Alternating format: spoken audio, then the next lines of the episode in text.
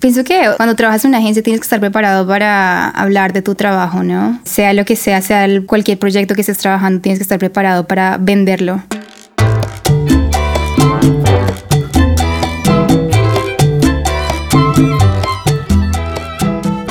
Hola y bienvenidos a Diseño Cha Cha Cha. Mi nombre es Pablo Stanley. Y yo soy Lumen Bigot. Y hoy estamos acompañados por la chica colombiana, diseñadora de producto de TechCrunch, Ángela Medina. ¿Cómo andamos, Angelita? Muy bien, gracias. Y aquí nos va a platicar un poquito de su historia, de cómo llegó para acá a San Francisco, qué la motivó a venirse para acá y tal vez un poquito también de la cultura de diseño en TechCrunch, que de todo el rollo de la información tecnológica y de qué significa trabajar en este lado de la frontera. bueno, bienvenida Ángela, gracias por compartir con nosotros este momento hoy y antes de entrar en detalles sobre tu carrera, quisiéramos hablar un poco sobre cómo llegaste aquí a San Francisco o incluso cómo llegaste a Estados Unidos, dónde estudiaste. Em, bueno, mi historia empieza en Estados Unidos después de que me gradué del bachillerato de high school en Bogotá, Colombia y me mudo a Pembroke Pines, Florida donde ya vivía mi hermano. Me mudó a la Florida y empiezo el Community College, empiezo la universidad. En realidad en Colombia haces hasta el grado 11 y cuando recién llegado tienes la opción de hacer el grado 12 o empezar la universidad de una. Mi hermano mayor ya había hecho el grado 12 y me dijo, no, no, no, es una pérdida de tiempo de una a la universidad. Entonces empecé la universidad, cogí cursos de inglés, porque en realidad si quieres tomar clases de diseño, llegué con la idea clara de estudiar diseño, ¿no? Pero para tomar cursos de diseño tienes que tener un nivel de inglés básico entonces eh, empecé a tomar clases de inglés como seis meses y ya después empecé a tomar clases de diseño. Estuve en el Community College, en Broward Community College, por dos años y medio y de me transferí a FAU, Florida Atlantic University, que queda en West Palm Beach, Florida.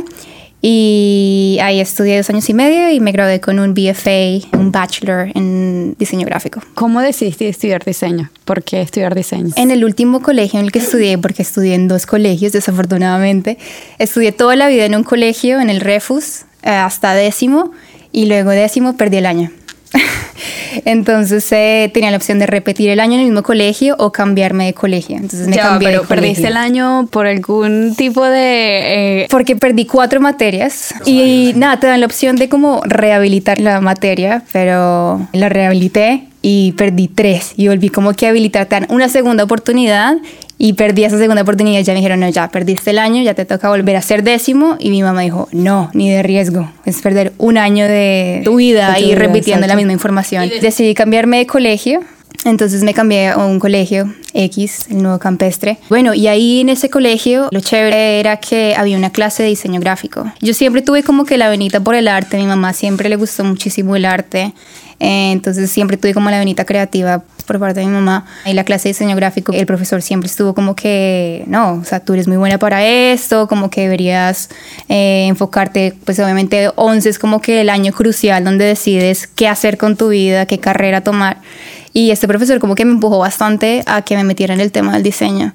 Entonces decidí hacerlo, decidí enfocarme en el diseño. Yo sabía que me gustaba el diseño gráfico, sabía que no era mucho de fine arts, sabía que quería hacer algo como más comercial y más que un trabajo que me pagara plata de verdad, sin morirme de hambre. Entonces, nada, decidí hacer diseño. Ya lo, tenía muy claro cuando salí de la universidad. Pero la clase de diseño gráfico me ayudó un montón. Qué, qué, importante tener ese tipo de gente en nuestras vidas, ¿no? De que ven algo en nosotros que tal vez no podemos ver en el momento y que nos empujan a tomar ese curso, ¿no? Totalmente.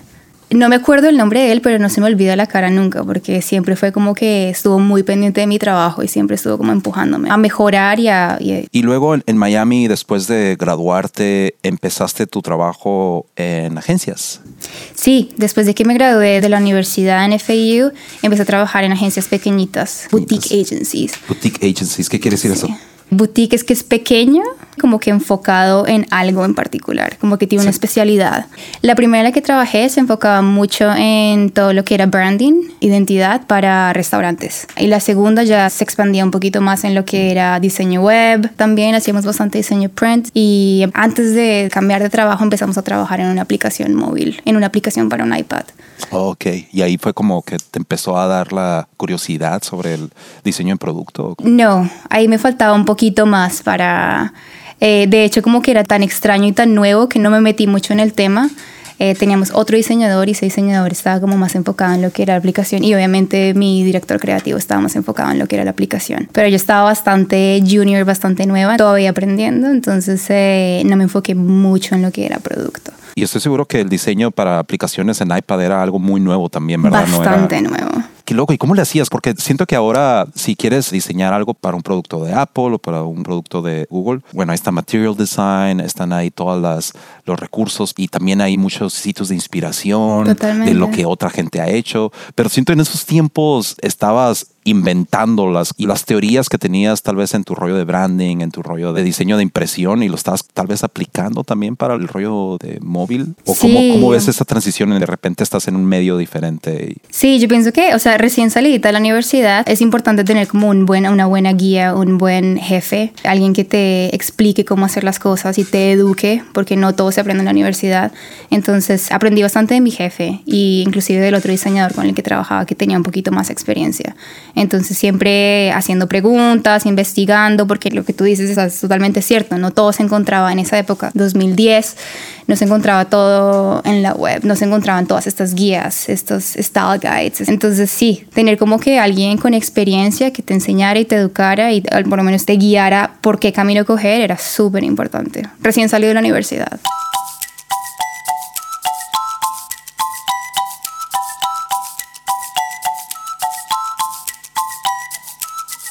Oye, y después de ahí, ¿cómo fue tu transición viniéndote acá a San Francisco? Porque digo, estabas allá en Miami y sé que ahí hay una historia ahí. Pues después de trabajar en estos boutique agencies que acabamos de mencionar, trabajé en una agencia más grandecita que se llama Sapien Nitro y estuve en esta agencia por dos años y medio. Entonces aquí fue donde realmente trabajé con muchos más creativos, trabajé con copywriters, gente que se enfocaba en el contenido, con directores creativos, directores de arte, mejor dicho, otro mundo completamente nuevo y aprendí muchísimo, trabajé con clientes grandes, trabajamos en pitches, trabajé en páginas web bastante grandes, pues, la página de Dodge, la página de Fiat y aprendí un montón, me gustó bastante, la experiencia de agencia fue bastante, bastante buena, pero decidí que junto con mi novio, ahora esposo, decidimos que queríamos mudarnos a una ciudad más metropolita que, que Miami, en esa época vivíamos en Miami y nos mudamos a San Francisco, vinimos de vacaciones a San Francisco como por cinco días y dijimos, no, aquí fue, esta ciudad tiene todo lo que necesitamos y en realidad sin ninguno de los dos tener la menor idea que era la meca de la tecnología y el diseño, que había muchísimo eh, oportunidad en todo el campo del diseño. Y mm, él se vino con trabajo, yo me vine sin trabajo y llegamos y a la semana me puse en contacto con un reclutador eh, a través de la plataforma de LinkedIn y empecé a trabajar en una compañía de aplicaciones móviles. ¿Esta también era una agencia o, era una startup? Era, no, era una compañía que se enfocaba, se especializaba en solamente hacer aplicaciones móviles. Entonces trabajaban con clientes, o sea, operaba un poquito como una agencia, pero en realidad no era una agencia. Y se enfocaba solamente en todo lo que era aplicaciones eh, móviles. Trabajé un tiempo, eh, esto quedaba en Redwood City, que para los que no conocen San Francisco Bay Area, era un poquito lejos de la ciudad de San Francisco. Yo vivía en San Francisco y dije, uy. Como 30 minutos en en el y Con tráfico como por, sí, 40, una hora. Entonces iban casi dos horas de tu día ahí haciendo el, commute, eh, manejando hasta el trabajo y volviendo a la casa. Entonces, eh, nada, decidí buscar un trabajo en San Francisco y ahí fue donde empecé a trabajar en mi primera startup. Trabajé en la primera experiencia en una startup que se enfocaba en educación eh, ellos tienen sus productos en el mercado, pero se enfocaban en ayudar a los estudiantes saliendo del bachillerato, de high school, ayudándolos a tomar la decisión de qué universidad ir. Entonces creamos un social network, una plataforma social donde se podían comunicar con otros estudiantes que estaban en la misma situación, tal vez conseguir roommates, comunicarse, hey, ya aplicaste y utilizando todo este data, informar a la universidad si el estudiante se iba a enrolar en la universidad o no. Era un poquito complejo, pero básicamente era lo que hacían los productos. Para llegar ahí. Yo pensaba que era más como contenido de educación, pero aquí es más el rollo de prepararte para llegar a la universidad. Sí, era un network social. En realidad, bajabas una aplicación, se llama SchoolsUp, y si habías aplicado a una universidad X, digamos al California College of Art, eh, conocías más gente que había aplicado a la universidad, que de pronto no había sido aceptada, pero ya, ya habían aplicado, entonces como que a comunicarte con ellos, como empezar a conocer estudiantes sin haber empezado en la universidad, que como que eso siempre es súper duro cuando empiezas la universidad, ¿no? Como empezar a socializar, tienes mi mismo major, podemos ser roommates tal vez, entonces podemos mandarnos mensajes, entonces la plataforma permitía hacer todo esto como para calmar esa ansiedad antes de entrar a la universidad. Y a la misma vez toda esta información la usábamos para determinar o predecir si el estudiante realmente se iba a enrolar en la universidad o no. Entonces, los clientes directos, la forma en que recibíamos plata era a través de las universidades. Ya.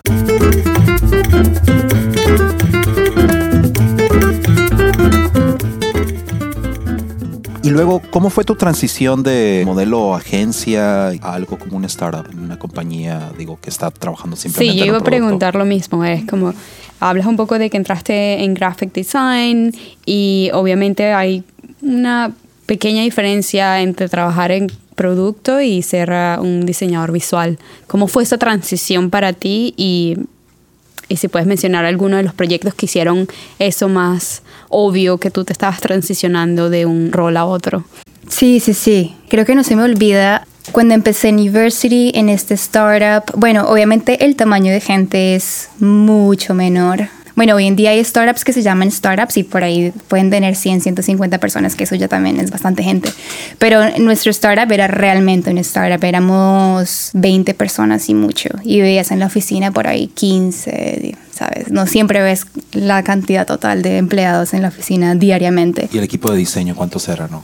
En el equipo de diseño empecé yo sola como diseñadora visual y luego dos meses después contratamos mi jefe, el, head of product, cabeza de producto, contrató a una chica que se enfocaba en todo lo que era user experience. Pero ¿y cómo funcionaba eso? O sea, tenían un visual designer primero y después un, un... Sí, en realidad, como que, o sea, en realidad el diseñador que estaba antes se enfocaba como en un poquito de todo. Ok. Entonces, después de que salió él, me contrataron a mí primero y después mi jefe dijo, no, voy a contratar otra persona que se enfoque en todo lo que es investigación, research, user experience, que sea como que más especializado en ese campo y se van a complementar. Ángela y Fiona se van a complementar. Entonces, obviamente, pasar de la agencia a trabajar con muchísima gente, muchos más procesos, muchos más emails para que las cosas te las aprueben, simplemente hablar directamente con esa persona y aprobar las cosas verbalmente. Hay mucho menos procesos, mucho más fácil, obviamente se mueven mucho, muchísimo más rápido que en una compañía grande o en una agencia grande. Pero en cuanto al cambio de agencia a producto, eh, me acuerdo perfectamente mi jefe una vez hablándome de product thinking, hablándome como de cursos de Stanford y usando como una terminología, unos términos que nunca había escuchado en mi vida y yo dije, miércoles, esto va a estar bien jodido, me va a tocar estudiar bastante porque no sé nada de esto. Típico. Pero sin embargo, el fake it until you make it me funcionó bastante y no, y él se dio cuenta, pero lo bacano de, de él fue que me apoyó bastante y me enseñó bastante, me mandaban, eh, ¿sabes? Artículos. Artículos, libros. libros, siempre apoyando si había una conferencia, un workshop me acuerdo que hubo un workshop en Twitter y él me conectó con el amigo para que fuera a hacerlo de diseño. Ese fue como mi primer workshop en product design, me acuerdo perfectamente.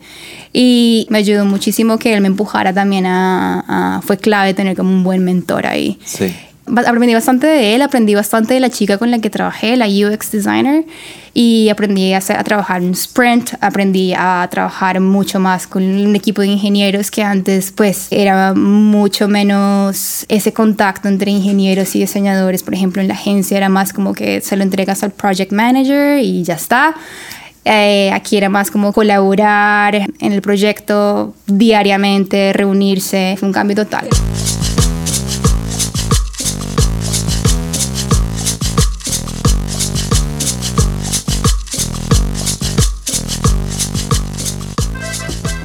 ¿Crees que has usado alguna de esas experiencias que hiciste durante las agencias o te han funcionado cuando se trata de diseñar productos? ¿Hay algo que has usado ahora que usabas antes en una agencia que crees que es... ¿Alguna ventaja que te haya dado haber venido de, de, un origen de agencia a, a luego mudarte a ¿Cómo una crees startup. tú que te diferencias en comparación de quizás alguien que no haya estudiado graphic design o estudiaron algo más como computer science o psicología, que esos son más o menos los backgrounds de los user experience designers? ¿Qué crees tú que tienes tú de la agencia que te ha ayudado bastante a la hora de diseñar para productos?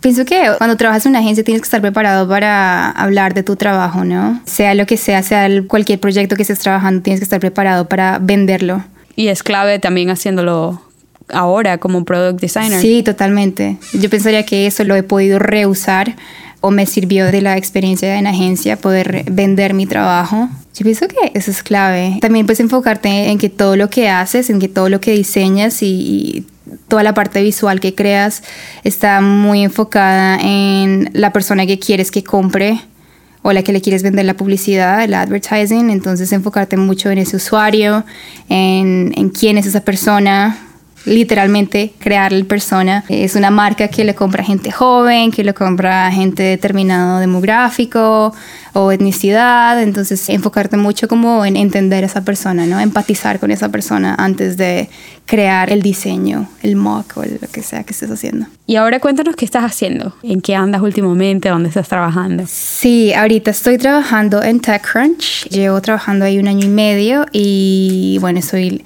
la única diseñadora de producto. Nuestro equipo es bastante pequeñito. He estado trabajando en varios proyectos, pero el principal es la aplicación móvil que si todo sale bien saldrá en menos de un mes. Vamos a ver. Eh, ahí les estoy dando la noticia. Eh, cualquier feedback o comentarios que tengan al respecto, obviamente me pueden contactar. Estoy feliz de recibir feedback en cuanto a la aplicación. ¿Actualmente eres la única diseñadora ahí en TechCrunch? Sí, la única diseñadora. Oye, pero TechCrunch es como que enorme, ¿no? ¿Y eres la única? Tiene pinta de que es enorme, pero en realidad cada año crece más. Pero contando con los escritores, somos como 70 personas. Ok.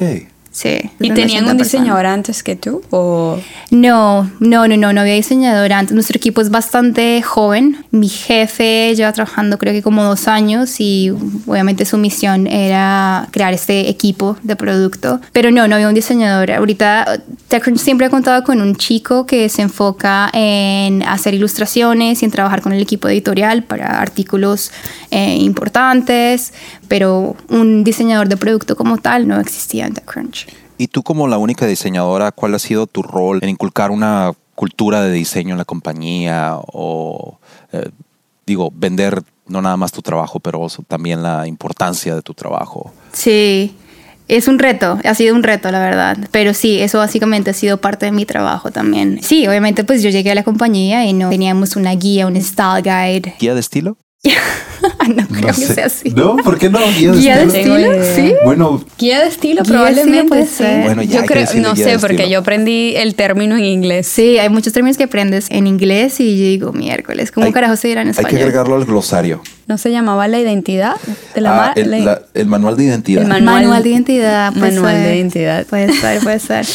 Bueno, eso nos hacía falta, nos hacía falta como una guía, básicamente, un manual que dijera esto es TechCrunch. Entonces, nada, poquito a poco yo fui como que cogiendo mi Pantone Color Book y yo, mira, estos son los colores, esto es lo que tenemos que hacer, estos son nuestros colores. Y lo mandaba a toda la compañía, como que al Slack channel de toda la compañía, chicos, esto es como que de ahora en adelante guiémonos con esto.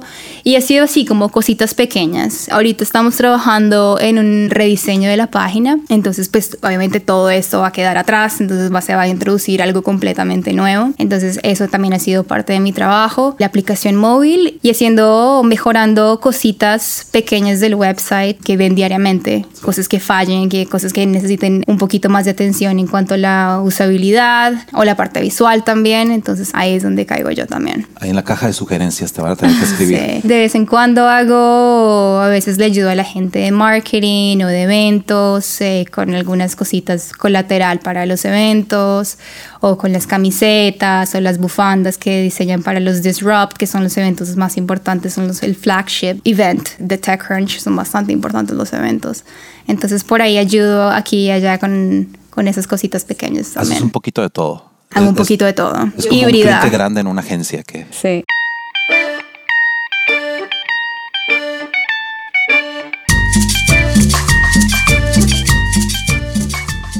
Yo quiero saber un poco más de cómo conseguiste entrar a, a TechCrunch, porque para mí, viéndolos desde afuera, digo, quizás es un grupo de personas bastante intensos con relación a la tecnología y que quizás tú teniendo experiencia en startup, pero no necesariamente algo de que era completamente súper familiar para ti, pudo hacer un poquito de shock cuando empezaste a entrevistar. Sí, en realidad, eh, cuando busqué trabajo, antes de, de, de que me saliera el trabajo en TechCrunch, mi enfoque era en encontrar algo estable porque ya había trabajado en dos startups pequeñitos y mm, uno lo había comprado una compañía más grande y la compañía más grande dijo, no, no necesitamos diseñadores, entonces yo dije, bueno, y la otra compañía eh, básicamente cerró su oficina aquí en San Francisco, se le acabó la plata y ya, y quedé en el aire otra vez. Y yo dije, ya no más con los startups, está muy chévere que son pequeños, de que empiezas a querer a tus, sabes, a tus compañeros de trabajo como familia porque es tan chiquito.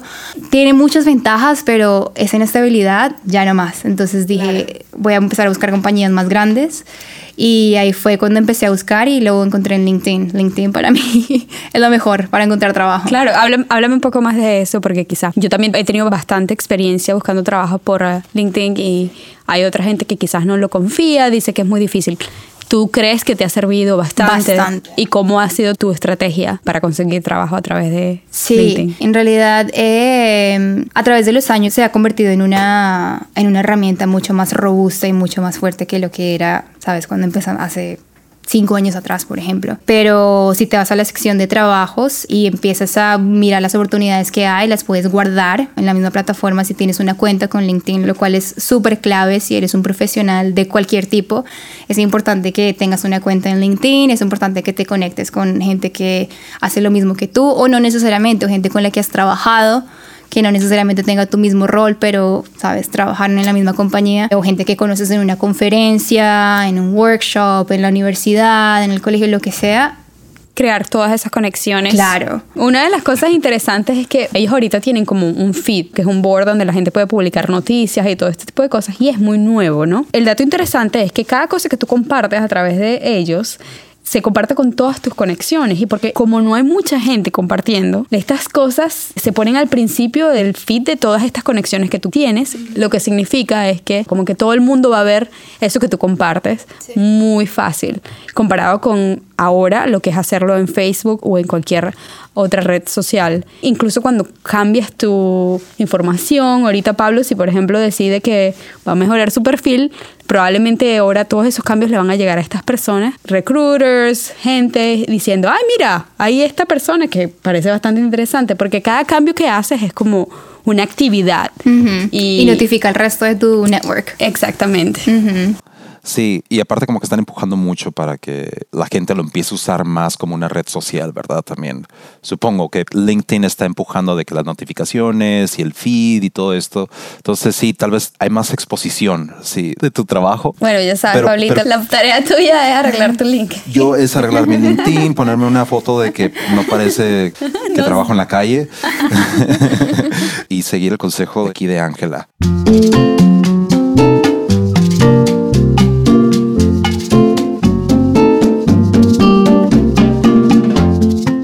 Oye, Ángela, ahorita estabas platicando un poquito de- del rollo de fake it till you make it.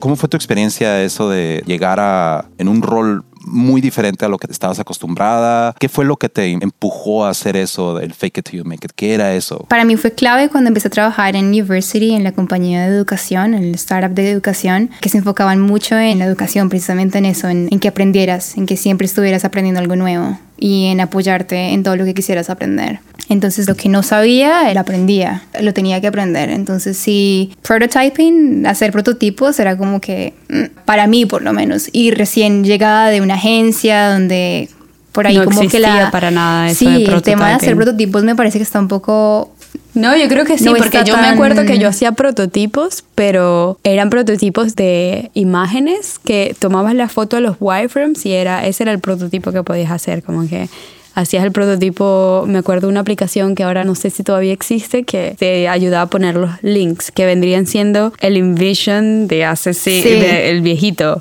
Pero prototipo no existía, Ex- existían animaciones, pero no era algo especializado para interfaces de diseño. Sí, sí, sí.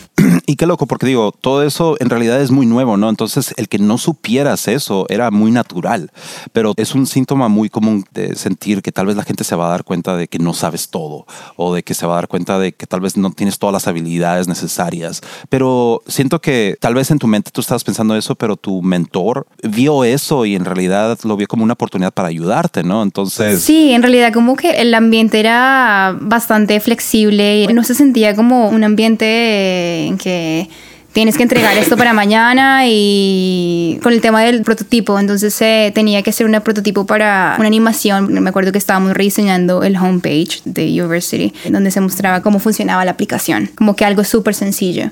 Y yo miércoles, ¿cómo hago esto? Tiene que ser un GIF, pero ¿cómo lo hago? Entonces empecé con After Effects. Y yo, cero idea de After Effects, como que siempre en la agencia había usado Photoshop y Illustrator me metí, en esa época estaba, no sé si se acuerdan de Google Helpouts. No, no, duró mucho, fue un producto de Google que no sé por qué lo cerraron porque era bastante bueno, era como un Skillshare, pero gratis. Tenían clases gratis, pero podías pagar como que un dólar, dos dólares, por ejemplo, por 30 minutos o algo así. Entonces alguien que se especializara en After Effects, me acuerdo que era un chico de Nueva York, me contacté con él y me dijo, sí, yo te puedo dar una clase. Entonces era Ah, como que interesante. una clase en vivo con él y te enseñaba. O sea, pero era como más una persona directamente hablarte Sí. de algo. Uno en Sí, básicamente tú dices, quiero aprender eh, códigos, CSS y HTML, y te aparecen los profesores que están disponibles o la gente que está disponible a ayudar. Hay gente que lo hace gratis y hay gente que lo cobraba 2 dólares, 5 dólares por media hora, digamos. Entonces Y contactaste. tenía, cada uno tenía ratings. Ah, Entonces tú te contactabas con esa persona y ponías una fecha para ponerte en contacto con esa persona, hacer como una videollamada y te enseñaba cómo usar el programa. Ya. Era increíble. Y lograste hacer la animación. Sí, entonces aprendí a través de Google Helpouts y aprendí After Effects y logré hacer la, la animación y, y bueno, y la pusimos en el website. Claro. Sí, yo creo que, o sea, una de las claves es en esta industria de tecnología y de diseño de producto es ser muy curioso y la gente es muy abierta a que tú estés a un nivel diferente porque al final de cuentas todo el mundo está aprendiendo algo nuevo. Y lo que usas hoy y funciona hoy quizás no funciona mañana o la tecnología cambia. Nada es estable e incluso para los ingenieros o gente que ya son otras profesiones todavía todo está cambiando, incluso toda la idea de cómo trabajar en un equipo de producto es nueva y cómo hacer todo el proceso de diseño es algo que cambia a cada rato, gente usa otros procesos, gente lo adapta o usa un mix de todo. Entonces todo el mundo en la industria de producto y de tecnología están abiertos a cambiar y eso es lo que hace que los productos mejoren y se adapten a la sociedad también, ¿no? Y todos los cambios y las tecnologías y las plataformas. Hay muchas cosas, entonces nadie es como que este sabe todo y este es la persona perfecta para eso. Yo creo que una de las cosas necesarias para ser un diseñador de producto, o al menos en este campo, es no es que sepas todo, pero tener el hambre de aprender y de, siempre estar al tanto de las cosas que están cambiando, ¿no? Y eso te da una gran ventaja porque, como dices tú, las cosas están cambiando totalmente. De que hoy, por ejemplo, anunciaron el nuevo Framer. Es una nueva herramienta que te promete hacer cosas en una manera totalmente, radicalmente diferente, ¿no? Entonces, es que tienes que balancear ese rollo de las cosas con las que ya estoy creando mi proceso, con las cosas que ya estoy familiarizado y aparte me puedo comunicar bien con mi equipo, pero también dejar un tiempo para abrir la posibilidad de otras cosas que te pueden ayudar en tu proceso, ¿no? Entonces, esa es la ventaja esencial o la habilidad esencial que debes de tener como diseñador en esto, de que no nada más quedarte con una cosa, sino darte la oportunidad de aprender cosas nuevas.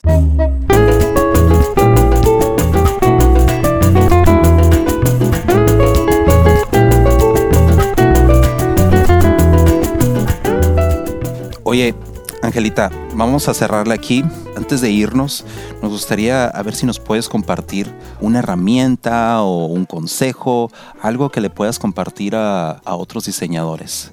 Lo que más te da satisfacción como diseñador es validar que tu diseño funciona, comprobar que realmente resuelve un problema y realmente está ayudando a, a tus usuarios. Entonces, clave hacer user testing constantemente. Para mí eso es número uno. Y dos, cuando a veces arrancar es difícil, pero cuando se tiene como que el primer diseño, uno siempre como que se enamora del diseño y siempre es como que tu bebé y siempre es como que no casarse con, el- con tu diseño. Siempre van a haber, no sé, formas de, sí, cambios o formas de arreglarlo. Entonces siempre como que tener eso siempre muy en cuenta, no casarse con el diseño. Siempre el buen diseño es el que se mantiene evolucionando y, y bueno. Bueno, dos, y pienso que tercero es clave colaborar y recibir feedback de tus compañeros de trabajo. A veces como que te enfocas mucho en hacer algo y lo miras por mucho tiempo, entonces es clave trabajar con otras personas y recibir de su experiencia y su conocimiento y alimentar como que tus diseños de esa experiencia y ese conocimiento. Entonces, eso es como que tres cosas claves.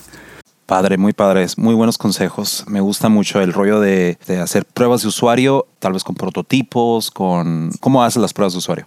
Hay muchas herramientas. Yo pienso que no es tanto la herramienta en sí, sino que esa idea llegue al... Bueno, InVision es como la más común. Si quieres hacer cosas como eh, animaciones pequeñitas o nosotros decimos micro interacciones, micro interactions, puedes usar Principle. A mí personalmente me gusta mucho InVision, Marble y mm, Principle para hacer ah, prototipos. Pero hay un millón de herramientas ahorita que puedes usar. Hay hay gente que utiliza Google Slides o Keynote, eh, Framer que mencionamos antes. Al final de cuentas, mientras lo pongas Flinto. enfrente de alguien que lo pueda usar o que al menos te dé una opinión o algo, algo que te ayude a mejorar tu Sí. diseño, ¿verdad?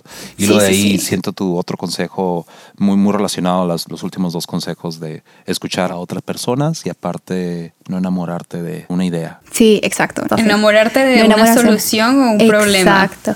No enamorarte de una solución. No de una solución. Enamórate del Sí. problema. Exacto. Y digo, es que todo está relacionado, ¿no? Porque a final de cuentas te vas a enamorar de algo que tu usuario te va a decir que no sirvió cuando lo pruebas o de que alguien más te va a decir, bueno, es que puede ser mejor. Y es que eh, siento que enamorarte de una idea es, es casi como darte por vencido. ¿Verdad? Porque eh, en, realidad debería de ser de que está evolucionando, como dices, que está cambiando. Eso es lo bonito de todo esto, que nunca termina. Sí, y ser receptivo al feedback es bastante importante. Y algo que aprendes con lecciones duras, como que con cosas que dices miércoles, pero le metí tanto trabajo y tanto esfuerzo. Sí. y, Sí, ¿por sí. Y otra cosa importante es que trabajar en equipo es fundamental cuando estás trabajando en producto y te toca convencerlos, te toca involucrar al resto del equipo en el diseño y en el proceso porque al final de cuentas no es algo que estás diseñando para ti individualmente ni es algo que estás diseñando tú solo ni, y implementándolo. Entonces es un grupo de personas que tienen que colaborar para hacer esto y por ese mismo motivo tenés que involucrarlos a ellos, dejarlos que ellos compartan sus ideas y se sientan identificados con la solución, ¿no? Y todos aprueben esto y al final de cuentas es mejor para el equipo y para ti también para sentirte más seguro de lo que están haciendo.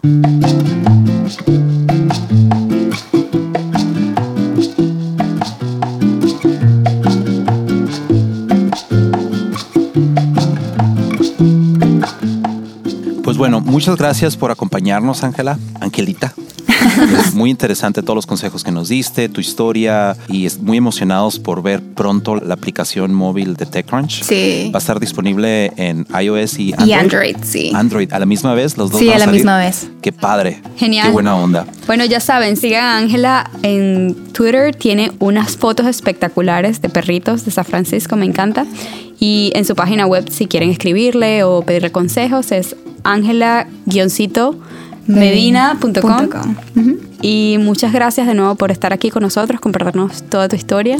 De verdad fue un placer hablar contigo hoy. Y bueno, síganos en Facebook, en Twitter, a diseñochachacha.com para escuchar los podcasts y el podcast de Ángela, para que se mantengan actualizados los nuevos podcasts que venimos. Y si tienen sugerencias o comentarios, por favor, síganos y déjennoslas saber. Esto es un proyecto que está apenas empezando y está hecho para ustedes, entonces estamos abiertos a todo ese tipo de comentarios.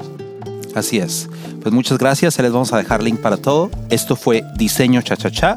Mi nombre es Pablito Stanley. Y yo soy Lumen Bigot. Cha-Cha, chao.